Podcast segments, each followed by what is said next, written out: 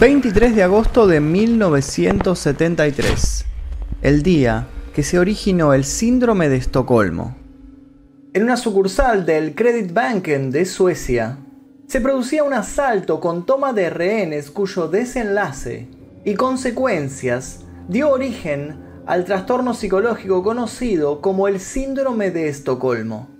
Jan Erik Olsson ingresó en la sucursal Normanstorp del distrito norte de la ciudad de Estocolmo del Credit Banken con intenciones de robo. La policía llegó de manera inmediata.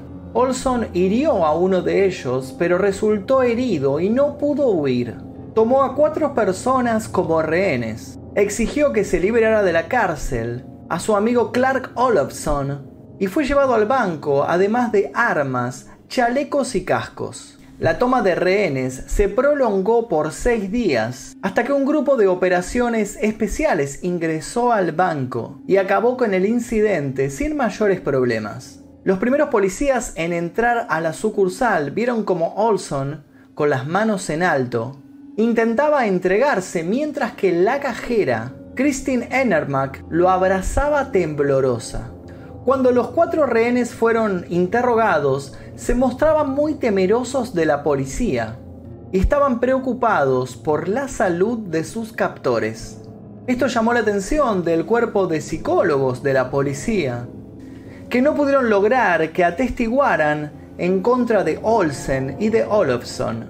El catedrático sueco de medicina social, Nils Bejerot, fue el primer encargado en investigar estas reacciones encontró en un estudio de principios de siglo de Sandor Ferenczi una referencia a un mecanismo de defensa que implica una identificación con el agresor, principalmente detectado en los casos de violencia de género.